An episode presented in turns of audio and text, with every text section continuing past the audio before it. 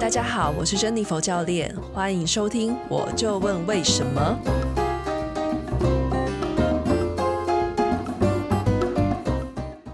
嗨，大家好，我是珍妮佛。这一集主要是由我自己主讲，我想要分享我在这周末去进修的心得啦，然后顺便来讨论一下之前大家的留言，然后。第六集啊，我跟刘玉成物理治疗师还有小飞教练这两位大神的聊天，竟然已经超过一千个人观看了。你们真的是一群吃瓜仔吼！那呃，这个其实对我来说，呃，有一点似曾相识啦。因为你也知道，我是上个月才开始做 podcast，你也知道，我第一集前几集是一个蛮恐怖的状态，就是一个新手在试错的阶段啦。然后突然在就在新手阶段就受到很多人的瞩目，也是蛮紧张的。不过，其实在我在呃刚开始在 IG 写作的时候，就有碰到类似的情况。在我之前，可能在呃蛮久之前，要个两年前，在分享 Mike Boyle 关于单脚蹲的，就是他的对于我们的肌肉的负荷，其实不输于与甚至比北港深蹲还要重。这一个文章就那时候就受到超级多大神的。按赞分享，我那时候也是吓烂，所以看到第六集突然冲到 Podcast 健康类热门榜第三名，我还蛮惊讶，可是我也没有以前那么的惊恐啦。不过还是蛮谢谢大家的支持的。然后我想要感谢大家的留言，好，首先要特别感谢抖内的朋友，跟着吃瓜的央姑，他。抖内的我真的蛮开心的，哈，因为其实我你也知道我在经营 IG，我没有任何的业配，然后也没有任何的折扣嘛，我顶多就是在推荐书籍，就看书推荐，因为我自己就喜欢看书啦，然后所以说其实大家抖内也是对我真的是蛮大的支持的。央姑说，从去年就在珍妮佛这边吃到好多真材实料的各种瓜。小小斗内，感谢珍妮佛。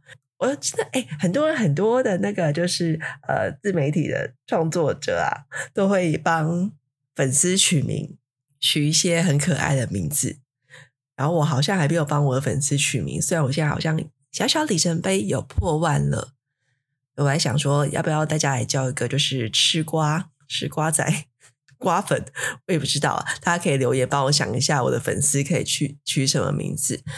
我觉得吃瓜很开心啊。我们就是要看着风向在那边走来走去，然后我们就蹲在旁边就围观一阵子，再建立我们自己的观点，所以很开心。央姑也跟我享受这个吃瓜的过程。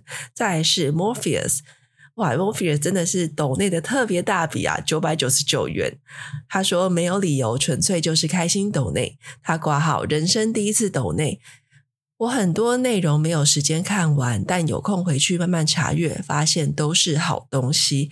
谢谢 Morpheus，也谢谢你人生第一次抖内献给我。我。自己有时候回去看我写的文章，也觉得哇靠！我以前为什么写得出来这种东西？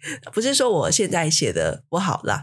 那呃，以前真的是呃，因为我自己知道我不是本科系出身的，所以我会很在意我写的东西的严谨跟正确程度，然后我会花很多心思努力去搞懂它。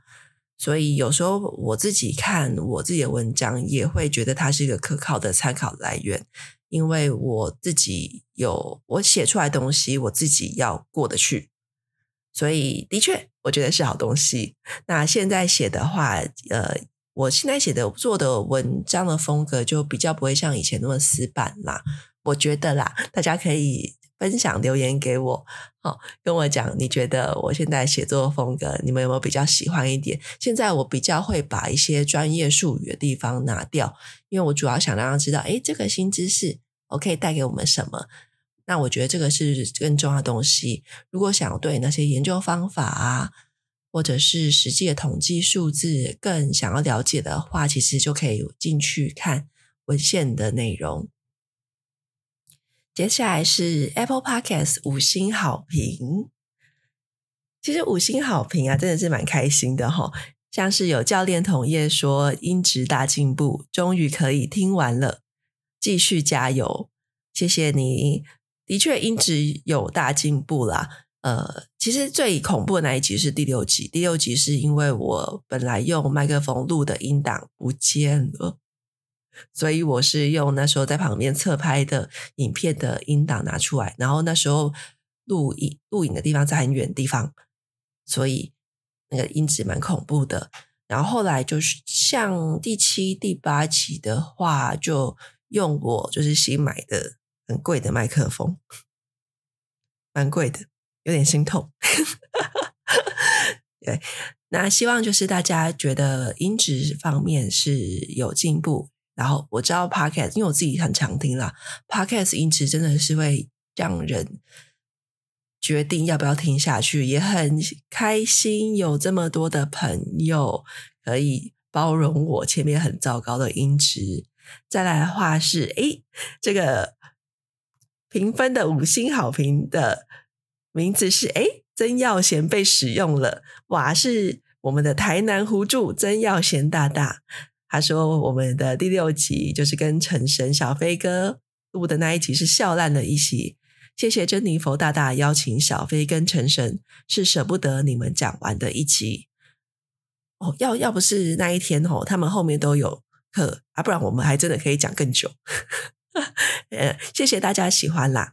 哦，再来的话就是有有一位他说我很想听，可惜音质 QQ。哎呀，我现在有在努力了啦。然后也谢谢你，虽然觉得我音质不太好，可是还是给我五星好评，感谢你。OK，然后再来是哎，呦刚滑掉了，等我一下哦。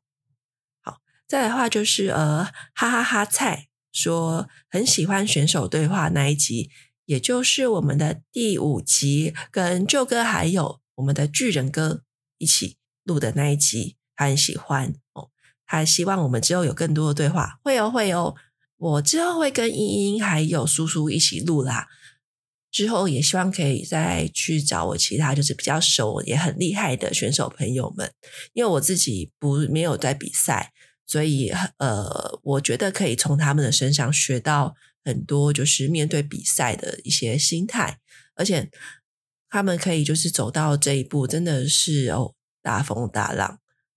我真的蛮喜欢，就是去跟有实务经验丰富的选手啊、教练们去讲话，他们真的带给我的见解是跟看书啊、跟看文献里面是不一样的，有时候甚至更深刻、更有、更实用。因为他们就是从自己的不断实验中去摸索出来的，自己的大量观察中去摸索出来的，所以我自己是蛮喜欢跟选手还有跟经验丰富的人去交流。OK，好，所以就是评论就分享到这边，谢谢大家，也欢迎大家继续分享，好，分享这个 Podcast 也留五星好评给我。接下来就是进到了呃，分享我周末去上的课啦。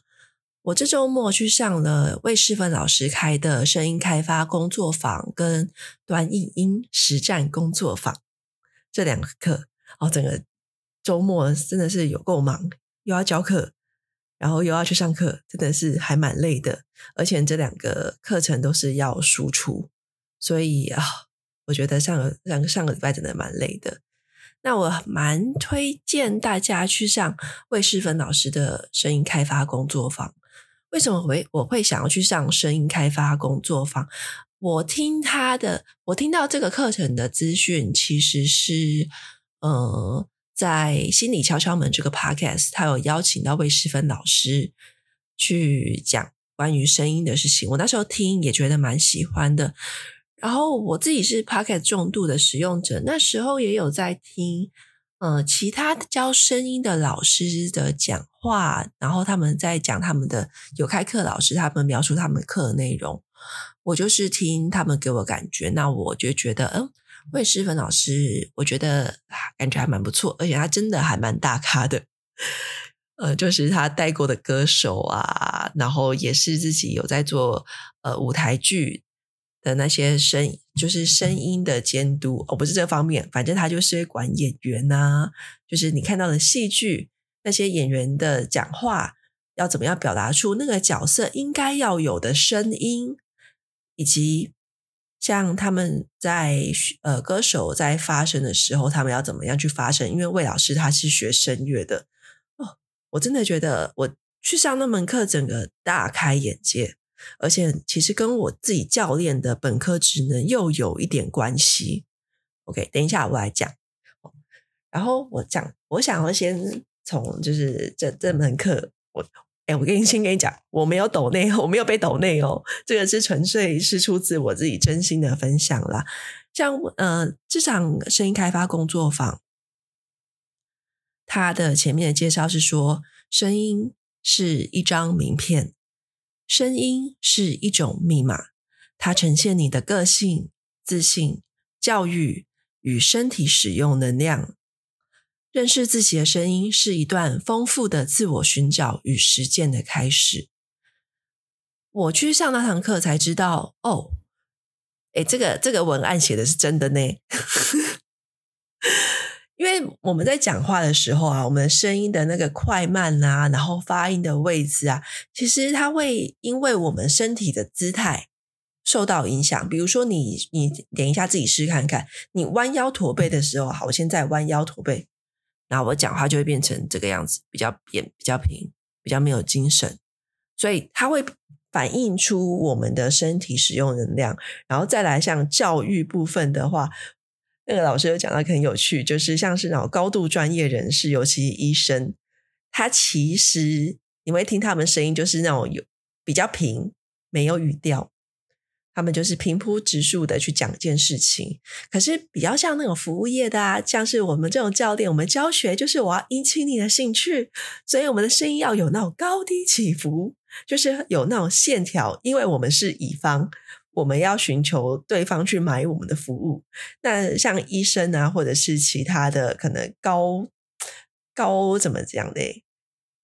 好，反正就是那种 CEO，他们可能声音就是比较平这样子，因为他们不需要去求别人，是别人去找他们，所以这也代表说我们的职业的特性还有自信嘛。那我相信自信这个东西应该不用讲，你听一个人讲话就知道他这个人对自己讲话。有没有自信？如果说你对你自己讲出来的东西是没有自信的话，你讲话就会有点结结巴巴，然后有点畏畏缩缩，越讲越小声。所以，我们的确声音是会呈现出我们的自信。所以，我自己在上课的时候就真的觉得，哇，我们的声音真的是会透露出很多东西，而且会透露出我们自己的动物性的一面。因为动物性的一面就很像是。你去想象了两个人，就是两只狗狗在打架，然后一只狗狗它要打出，它就会躺在地上，然后就是把肚皮翻起来。那我们我声音就会有一种，当你这种变弱势的时候，你的声音就会越来越低，越来越小，然后越来越微弱。对，这就是我们动物，这是动物性的本能，就是你不是故意，但是你就会呃，而且那种虚张声势的声音，你应该也是听得出来的。所以这很有趣，我们的动物性的本能这些东西，在我们的声音是听得见的。然后其他有一些很酷的事情啊，包括我们的脸型会影响到我们说话发声哦，因为我们说话会经过我们的喉咙、我们的嘴的嘴巴嘛，所以我们的脖子的长短。好，我们下巴是尖是圆还是方的，其实都会影响到声音的传达。我就觉得，哇靠，超酷的。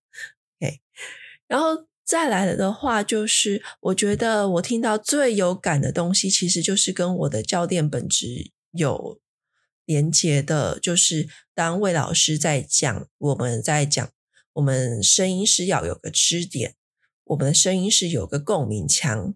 我们要用中轴去发声，有没有听到中轴？中轴这个东西有没有？诶，如果说你在训练讲哦，那个中轴稳定，四肢发力，所以中轴稳定对于我们在发声也是一样的道理。其实这个讲一讲，其实蛮也蛮合理的嘛，对不对？因为你看一下哦，就是我们在讲话的时候，我们不是只是从喉咙把声音发出来，我们是要从肚子。你想一下，如果说我只从喉咙喉咙发声，就会变这个样子嘛。我肚子没有用力，然后我的嘴巴，你看我的声音就变成这个样子。可是如果我从我的肚子这样子发出来的话，你就会觉得我的声音是不一样的。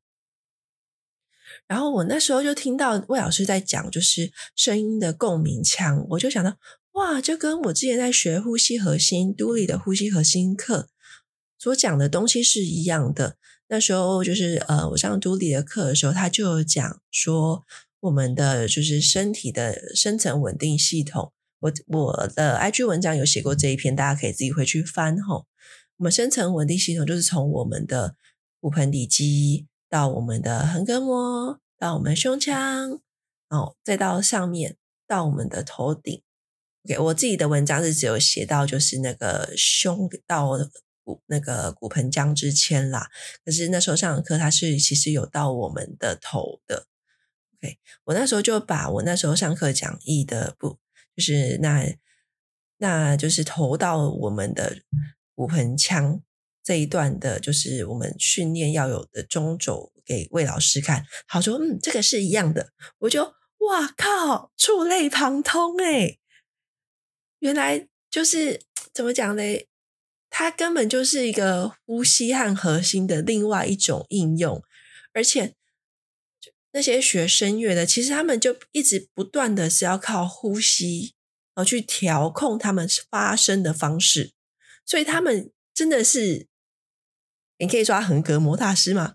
我觉得他们真的是呼吸大师，应该说是呼气大师。其实应该呼吸啊，因为你在讲话、唱歌，你要吸气嘛。你要怎么让你的气源源不绝的有足够的支撑力，足够一直发你要的声音？它其实都需要一个很强的呼吸，还有核心控制。这我觉得真的非常屌。我之前没有上这堂课，我不知道发声原来。也是要用到这么多的核心，所以这堂课我真的觉得蛮推荐大家去上的啦，好有好有趣，真的太有趣了！我现在被魏老师圈粉。然后另外一个更有趣的地方就是，魏老师有分享，他请我们要用声音，比如说我们要上去演讲，或者是我现在录 podcast 的时候，如果说我去把肌肉松开，会让声音变得更好。哎，你看，没看错哦。其实你让身体的肌肉松开，你的声音就会更开。这个也很有道理，因为我前面有讲说，你的核心、你的呼吸会影响到你的发声。那你把你本来可能久坐或者是维持同一个姿势，你一定要让身体在某一段的肌肉它是特别卡的，所以你借由就是呃不同的暖身啊，比如说让你的呃全身啊，就是那个。我就不讲热身做什么，你就把自己身体的肌肉松开，就是去动一动，让全身都动一动，让肌肉松开，你的声音就会变得更开，更有穿透力。所以这个也是，哇靠，超酷的！我训练做的事情，没想到发声也要做啊。所以你可以听到我真的蛮兴奋的。最后就是呃，也没有到最后，还有好几点，因为我真的是。上这堂课真的是啊、哦，好棒！然后再来就是对声音的批判啦。嗯，魏老师有说啦，就是他发现大家都好像有点讨厌自己的声音。其实，嗯，这也有可能是因为一种选择上面的偏误吗？因为我们会去上声音课，就是因为我们想要让自己的声音更好嘛。像我自己的话。就是呃，我之前上 podcast 的时候，我是不会回去听自己的访谈的。直到我现在自己做 podcast，我才一直听自己的声音，然后自己听自己的声音，真的超不习惯的，真的非常不习惯。然后甚至课堂上有些同学，他们也有说他们不喜欢自己的声音，觉得自己的声音太高太低。我也有不喜欢的地方，就是我在兴奋的时候，我会有那个声音的抖动。就跟人家讲话，就那种不受控制的声音啦。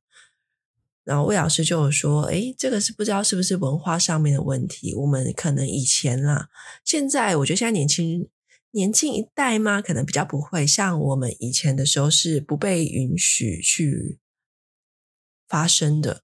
就是如果说你去问问题，你会被大家觉得很麻烦。就提出异议是很麻烦的事情，或者是你讲话会被权威打断，所以这可能造成我们对于我们自己的声音是有所批判的。哎，我觉得蛮合理的耶，因为我们就是不敢去，呃，比较呃三十岁以上的人就比较知道那种，呃，就是呃被权威。诶，打压吗？也不算，就是你对发出自己的声音，你会有压力这个部分。哦，然后接下来有讲，就是魏老师对我自己声音的扁评啦。哦，先讲先讲优点，我要先开心一下，让自己开心一下，讲优点。我是我是低音的声音啦，我自己也觉得我是低音的声音。不过我以前不太知道我的声音属于哪里，因为我常常会飘来飘去。那很开心听到魏老师，他真的好会说话哦。他说我有最美的低音，所以我现在很努力的去把我的声音去变得比较不会飘来飘去，就是我自己平常讲话的声音，还没有兴奋起来的声音。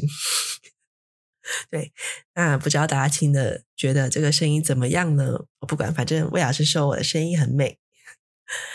不过他有，嗯，他有说啦，就是呃，我我的脖子以下地方非常的稳定，也就是我的核心，脖子以下核心非常的稳定，跟其他的同学，因为我们上的课不是教练课程，其他的就是一般人。那一般人，他呃，像他们可能就是呃，自己核心不太会出力，所以他们的声音在发声的时候，他们在前段就是在我们的肚子、肚子跟胸口这一段就跑掉了。那我是在我的喉咙这边会跑掉。那我会觉得，哎，也是哎。当然，如果说我那个核心不够力的话，我真的是觉得啊，我当教练是在当什么？我很看。不过我。呃，之前比较没有注意到脖子的部分，那我的脖子部分可能就真的是比较紧一点点啦。老师说我要试着让声音的张力出来，我现在还在参悟这个道理。然后我的声音会在发到大概上颚的地方的时候，就是从下面通到上颚的时候，我在上颚的地方会散掉。然后我很害怕把我的气用完，所以我会叭叭叭叭一直讲，一直讲，一直讲，一直讲。对，所以我现在在试着讲完就讲完了，然后去学习停顿，而不是一直把话讲出来。然后他说的蛮有趣，他就说你要敢去把你的土气用完，因为这像是就是像是这一个财富一样。你要有出才有进，嗯，好，可以，我努力一下，我努力的出啊。OK，然后最后分享一个啊，就、就是我自己也算是在上课的时候被差点哭出来的地方啦。魏老师，你们自己可以去查，呃，Podcast 去搜寻魏诗芬老师他上的其他节目的访谈。他有提到声音的心理学，前面也有说，就是他会呈现出我们的个性。那我不知道魏老师是怎么听得出来的，呃，可能是因为我讲话的声音在上颚会散掉，我真的不知道他怎么分析出来的，我不知道。他说我的是我讲话可以呈现出。我的个性啊，我的心里其实是很柔软，然后我常常会守不住底线，这完全是打中我耶。呃，因为呃，我自己如果说你是从我的 IG 上面认识我的，你应该知道我的 绰号，大家都很讲，就是叫做战神嘛，就是我是一个算是。形象比较强硬的，然后会一直很努力的把我的意见表达出来的人。那呃，这个就是老师讲的柔软守不住底线，其实它是真的，因为我我其实守得住别人的底线，但是我自己常常会觉得啊，算了啦，没关系。我生气常常是因为对别人的事情在生气，而不是对我自己受到的不公平而生气。然后，所以有时候，呃，以前的时候就常常被软土深掘到一个地步，我才会觉得不对劲。对，呃，像上一集的时候啊，培培跟我就有，我们就有聊嘛，我们那时候不是大哭吗？对，这个其实是我个性上面的，你可以说是短处。呃，我自己也有意识到。所以，我有时候，我现在可能比较强硬的姿态，是我想要去为过去不敢说话的我发声。我现在要，我知道我的底线在哪里，所以我要捍卫它。因为我不是在一个就是怎么讲呢，就是界限，我不是在一个有界限的家庭长大的，所以我的界限是后天慢慢慢慢的长出来。那现在其实是我还在去抓我自己的界限的时候，不过我自己是觉得说啦，其实，嗯、你要说它是缺点嘛，我后来想想，应该它有带给我其他的好处，因为我的个性深处柔软。我讲的柔软其实有点尴尬啦，因为我真的很想要成为一个就是很果断的 新时代女性，有没有？OK，但其实我的确是嗯，常常蛮多的害怕跟恐惧的啦。那心里柔软这一点，我觉得其实这代表说我很能接受各方的观点，我愿意去看不同的东西，因为我自己知道我蛮容易被带风向的。所以我会选择去广泛去阅读，广泛去阅读。我在重复什么？广泛去看这个世界，然后我也想知道不同的观点。所以你可能在我的 IG 线都会看到我一直在看书啊，我会在看东西，我一直在就是跟大家说，哎，来吃瓜。因为我自己觉得说我我没办法，我不是那种就是呃。一开始就有那种很明确的，这个就是哪个，这个就是哪个的人。我必须要接收到一定量的资讯之后，我才能建立自己的观点。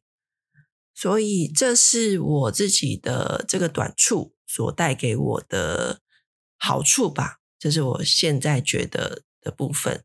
那底线这个部分，我觉得还是要慢慢的继续讲，我在努力。那我也希望，如果说你也是那种呃守不住底线啊、柔软的人，我相信，我希望你们啦也会要知道说你们是温柔的，你们其实这个柔软带给你们是你们更能去接受各方观点，你看的会更辽阔。哦，我要变成心理励志了，哎，我真的觉得吼，哎。你别人的 podcast 就可以做的很好笑，我会觉得我就会越讲越严肃。不过这可能就是我自己的风格啦，就是很喜欢那种想东想西。接下来分享我在上个礼拜天上的另外一堂课，是短影音工作坊，实战工作坊，它就是教人做短影音的啦。诶，可能有人觉得说。诶，不是啊，现在都那么多人在做短影音啊，你干嘛还要特地花钱去学？对啊，学费也是不便宜。可是我是觉得啦，呃，很多东西都是可以自己学，几乎所有东西你都可以上网自学。可是你真的要做出来东西的话，你真的要整个学完，整个上完八小时的课，或者是整个学出一个可以用的东西。蛮长是需要有人引导的啦。那我自己是对于拍片、拍影片这件事情是很抗拒的。即使我知道短影音的流量会非常的好，它会让我的粉丝数变得很多很多，至少比我现在只做图文这样子来得多。因为我的确是感受到，自从短影音出来之后，我的呃粉丝增加人数是幅度是少非常多。那有在做短影音的，他们的粉丝成长幅度都是蛮惊人的。那大概到现在，我大概也觉得说啊，不行啦，就是呃该做的，而且我。不应该要有这种的，嗯，框架呈现，我就去看看。我自己不想做，那我就去上一堂课，去逼我自己去做。对，所以这就是我自己去上的原因。所以也不是说哦这样子很盘，但你有时候就是必须要去找一个动机让你去学习。那这堂课的话，它是策略思维。商学院开的啦，然后他的嗯讲师叫做 Lion 老师，你们自己可以去查啊。我为什么会知道这门课？因为他有诶，也是从 Podcast 对这个讲师，他有去呃，我觉得很厉害的电脑玩物 Esther 的呃 Podcast 上面，可是他是跟另外一位讲师一起办的，反正 Lion。Lion 老师他就是有跟呃主持人去聊他开的这个东西。我那时候想说，嗯，好吧，这么厉害的，连讲师都推荐的课程，那我去看看。呃，所以可以回到我们第六集讨论的东西啦。呃，我基本上会因为我觉得厉害人推荐的课程，我就去上那个课程。这是我选择要上什么课的一个重要的指标啦。毕竟我们在学什么东西，就代表说我们是一个门外汉。那我们门外汉的话，我们有有什么标准可以选？我们就是门外汉，我们什么都不懂，所以我们很需要去依靠一个更专业的人去告诉我们他们怎么选，然后最后可能在上多之后，我们才会培养出自己的标准。然后这堂课蛮有趣的，因为是呃前上一堂课是魏诗芬老师的课嘛，那这堂课哦，整个课程的调性哦，完全就是不一样，天壤之别。这堂课的话，他上上课其实就是蛮多想要把自己的事业行销做好的中小企业主。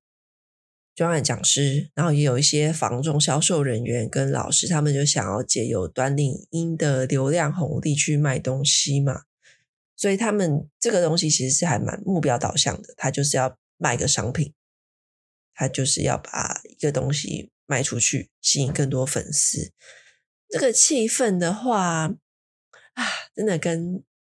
前一点课差很多，其实就会，我觉得会非常的，讲师是男生啦，我自己也觉得那个课程的气氛是非常的，啊，怎么讲，男性化嘛，就是很重视那个数字，很正，很重视那个成果，非常重视这些外部的动力，就是呃利益权，不是说不好，只是。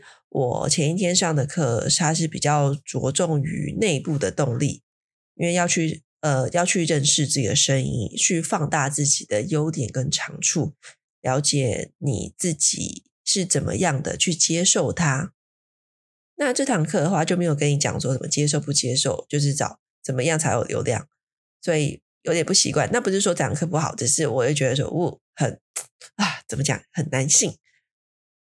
很那个，就是啊，那种感觉，我自己比较是呃，不是很适应啦。那我觉得是很有趣的东西，是有趣的东西。然后那时候也是听，其实因为课同同学是都是其他领域的人啦，所以就听到蛮多蛮有趣的故事。像你可能觉得，呃，短影音实战工作坊，我自己学就好了。啊，干嘛花个那个快一万块去上个课？哦，可是啊，我那时候听一位就是呃老板，他在分享，他要找外部的行销团队帮他做短影音。那可你可能想说啊，那个用手机录一录就好啦。那可是他报的价钱是呃五十二支要哎五十支要五十二万，一年，也没有保证成效，而且它价格从去年的四十万涨到五十二万，听到整个就哇，下巴就要掉下来了。然后那位老板就说：“啊，那么贵，而且又没有保证时效，我干脆自己来上课。”对，所以啊，我现在觉得哇，韭菜，遍地的韭菜啊！而且那个讲师有分享说，其实蛮多的医美诊所都有找人去做短影音，那可能一支影片也是快要一万块啦。所以呃，我也不知道这个生态怎么样，但我听到这个。价钱真的是觉得蛮夸张的。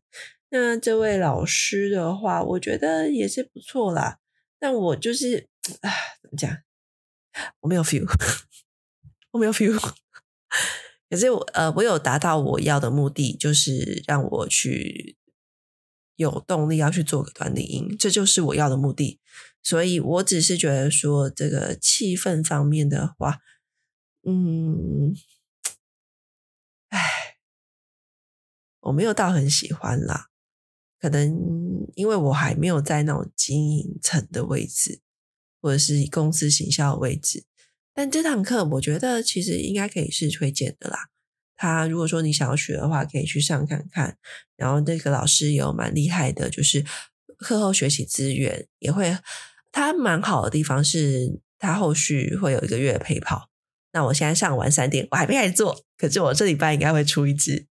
这个就是我要的目的，就花个钱去做一个我一直延宕着不愿意做的事情。所以我自己是觉得说，我不会说这堂课是怎么样，我觉得它是好的。那只是说我比较喜欢，呵呵，可能我比较喜欢那个心理层面多一点的。OK，好，大概是这样子啊。这这个这两这周末上的课就是这样子啊。所以我不知道，我对于那种就是很。aggressive，进取心很强，就是很很怎么讲嘞？就是非常的啊，就是我会有点蛮有压力的啦。可能因为我自己就是会给自己压力的人，那我的确也是去那堂课去找压力，去推我自己动。但就是啊，会觉得啊，我好废哦，我好想要躺平，人生为什么要这么难？但有时候我们就是要去做一些要让自己从地上爬起来的事情啊，花钱也要去做。如果我们还想前进的话，所以即使我在那边挨，但是呃，有可能之后有日上，我不知道，但是我会开始做短影音。那你们可以录音，嗯，你们可以分享跟我讲。你们想听、想看到我做什么短影音？那我自己是觉得说，我好像做不出那种很好笑，像 Jeff 做的短影音超好笑的。我自己，然后我自己做的就是可能迷音啊，我就给 Jeff 看，他说不行，不好笑。然后就这样，嗯，好吧，我好像好像就是只能走那种认真知识分享这个东西。诶，这是我自己给自己设的框架，就是我还想不到那种可以打最重的笑点呢。可能是因为我看的短影音很少啦，所以我先想一下。那我可能我现在目前计划是，可能就是把我之前写的知识型文章，把它改成一分钟就讲给大家。因为我的文章算是蛮长的，那我就努力在一分钟内把它讲完，让大家可以在一分钟内吸收知识。你觉得怎么样呢？如果觉得不错的话，那就在 Apple Podcast 或其他平台上面留言吧。最后哇，我这样子录也自己。在那边叽叽呱呱也讲那么久，最后来分享我最近看的书啦。我最近看了蛮多小说的，因为我觉得平常看论文、论文啊，看那些东西，我就一直转、一直转，然后越看越觉得、越来越焦虑。所以我现在在试着，就是在晚上的时候看小说。我自己蛮喜欢科幻小说的。那像，嗯、我看了《太空的六场葬礼》，这个是讲未来的复制人议题。那这个东西呢？我我觉得很简略的来聊啦。我觉得我看我不知道看什么，但是它里面讲的那个复制人议题啊，我是觉得很有趣。只是情节我觉得嗯还好。复制人议题就是，如果说你今天你被复制了六次，好像有六个复制了你，那谁才有唯一的生存权？谁才有唯一的代表权？假设你们的记忆都是在同一个地方，就是都是断在同一个地方。比如说，他们是说那个记忆有点像是呃，你的记忆，你的心智可以被上传到一个载体。那这个载体就像我们云端嘛，它记录到，比如说这个礼拜五的十二点，那所有的复制人都包括，也不知道谁是本体，所有复制人都的记忆心智都在那一刻，就是礼拜五十二点。那谁才有唯一代表权？然后他有讲到，就是呃。他是说最后一个才有唯一代表权，前面那一个要被销毁。我在在想说，嗯，复制人的议题蛮有趣的，可能我们之后也会面临到。然后他会想说，复制人其实就是一个让人永生不死，但我觉得永生不死好累哦。我觉得有些看，有时候看那种什么重启人生啊，回去再活一次啊，我会觉得好累哦。哎，你想一下，你要回去考试。你想一下，那个男生想要你要回去当兵哦，我们要再去面对一次联考哦，算了吧，好累，不要再不要永生不死，我觉得就我会希望安乐死就好了，我活够就够了。OK，然后再来的话，我看了另外一本书是呃《谋略者》，它是讲南北韩统一后的暗杀集团的故事。也是还不错啦，那个评分还蛮高的，但就是看完就嗯还好，我现在讲不出来，所以就代表说我真的看完觉得还好。但我他，我就我那时候记得，我觉得比《太空的六场葬礼》有趣。但《太空六场》真的情节就是那，可是我觉得复制人议题很好玩。然后《谋略者》就是讲杀手杀手集团的故事，但我现在有点讲不出来他情节了，惨了。哦，金鱼脑，好，再来的话，再来的话是《三体》啦，《三体》这个小说出蛮久的，它也应该是中国的科幻小说一个代表作吼。我看完真的是觉得有被震撼到，诶，真的是有被震撼到，因为它是从一个很广阔的幅度来讲，比如说从三维变二维，我就不爆雷了。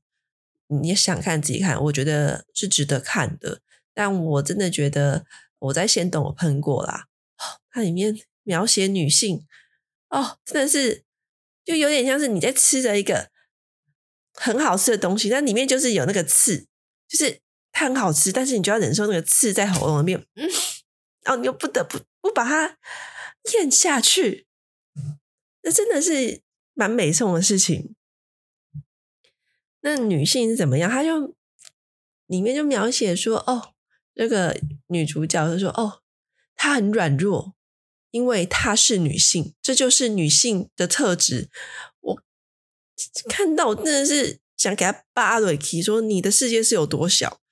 你妈没养你的时候，你不知道她有多可以多强？你有没有看过女性强大的时候？女生强大的时候真的是很恐怖哦。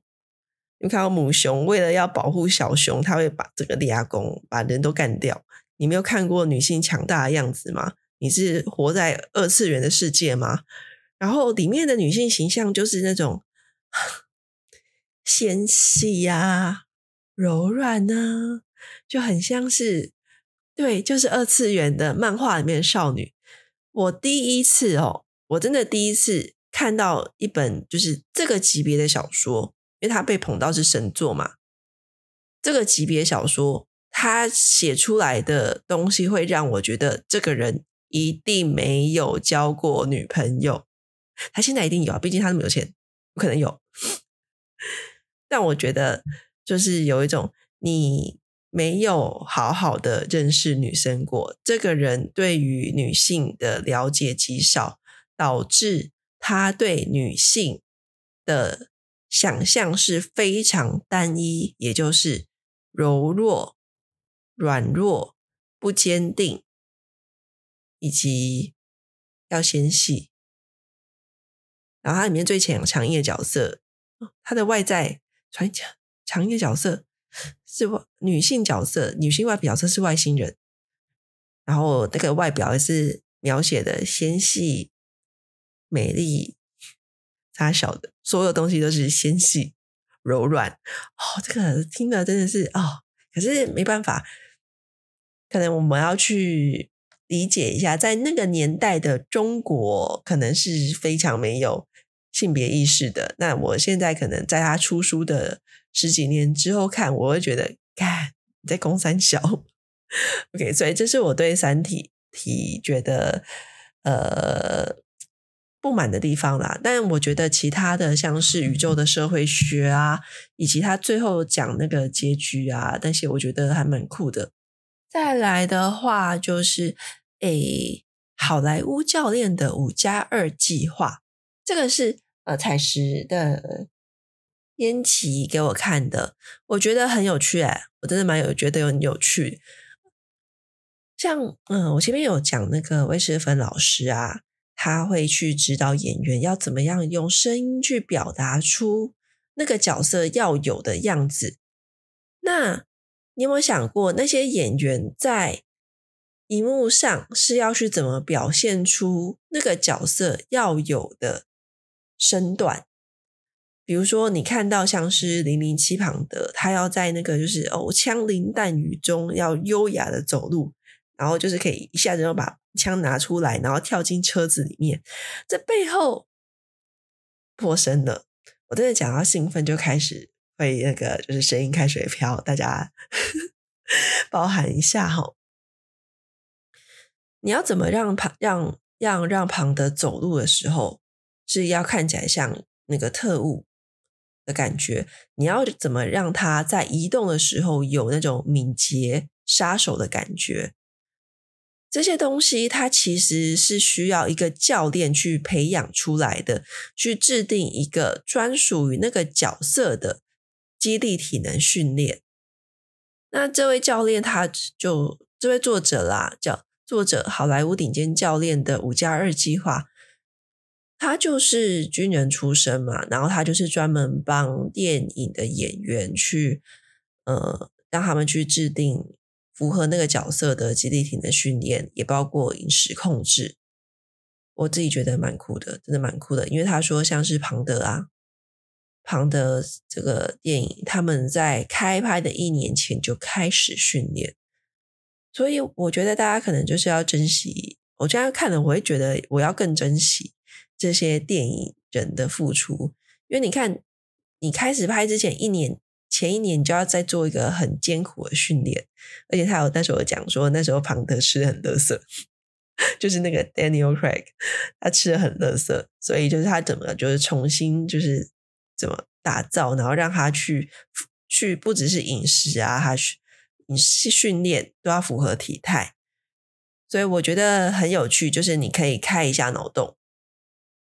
然后大概是这个这边啦，我本来还想要再讲这周写的文章，这两周写的文章，但我应该会另外开一集讲，不知不觉就讲快一个小时。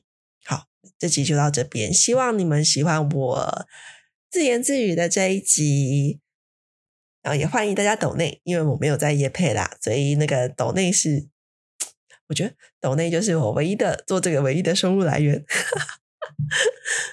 OK，那我觉得没有接到我，对啊，我想有在想说，诶，其他网红都有折扣嘛，我都没有诶。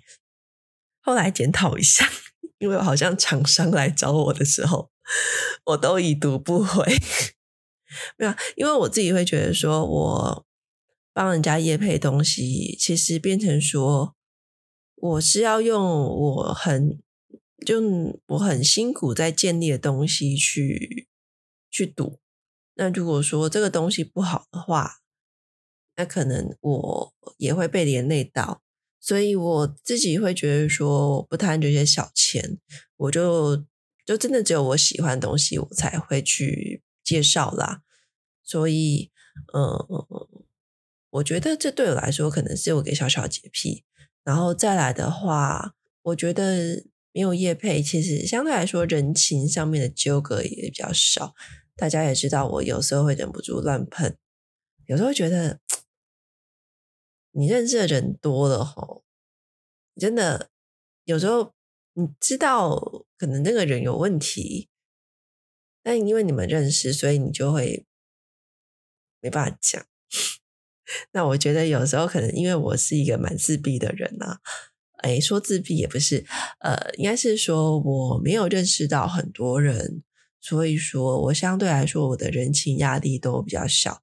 那这可能会让我有我想要的言论自由，不是说他们打压，就是你会自我审查嘛。